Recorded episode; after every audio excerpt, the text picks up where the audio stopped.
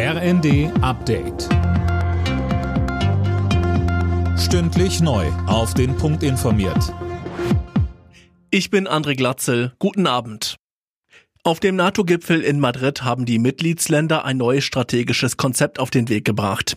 So will die Allianz ihre Ostflanke deutlich verstärken und die schnelle Eingreiftruppe der NATO soll von 40.000 auf mehr als 300.000 Soldaten aufgestockt werden. Außerdem wurden Schweden und Finnland offiziell dazu eingeladen, der NATO beizutreten. Im Prozess zu den Pariser Terroranschlägen von 2015 ist der Hauptangeklagte zu lebenslanger Haft verurteilt worden.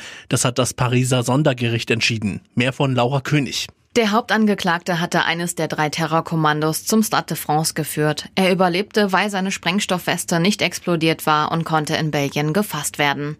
Mit ihm wurden 18 weitere Mittäter zu teils langen Haftstrafen verurteilt. Im November 2015 hatten drei Terrorkommandos Anschläge an belebten Orten in Paris verübt, unter anderem im Konzertsaal Bataclan und am Fußballstadion Stade de France.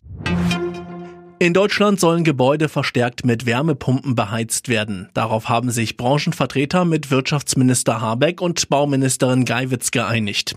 Die Rede ist von 500.000 Pumpen, die ab 2024 jährlich installiert werden sollen. Dadurch wolle man die Klimaziele erreichen und unnötige Energieimporte vermeiden, so Geiwitz. Dabei betonte sie, wir dürfen nicht von der einen Abhängigkeit von äh, russischem Gas in die nächste Abhängigkeit kommen, was dann eine Technologieabhängigkeit sein würde. Das heißt, wir brauchen auch eigene Produktionskapazitäten für den Wärmepumpenmarkt in Deutschland, weil es gibt sehr großes Interesse im Bereich äh, der Bauindustrie, der Bauherren mit Wärmepumpen zu bauen. Der Bund wird im kommenden Jahr nur noch rund 17 Milliarden Euro neue Schulden aufnehmen. Damit würde die Schuldenbremse, die während der Corona-Pandemie ausgesetzt war, wieder knapp eingehalten. Das Kabinett soll den Etatentwurf übermorgen beschließen. Alle Nachrichten auf rnd.de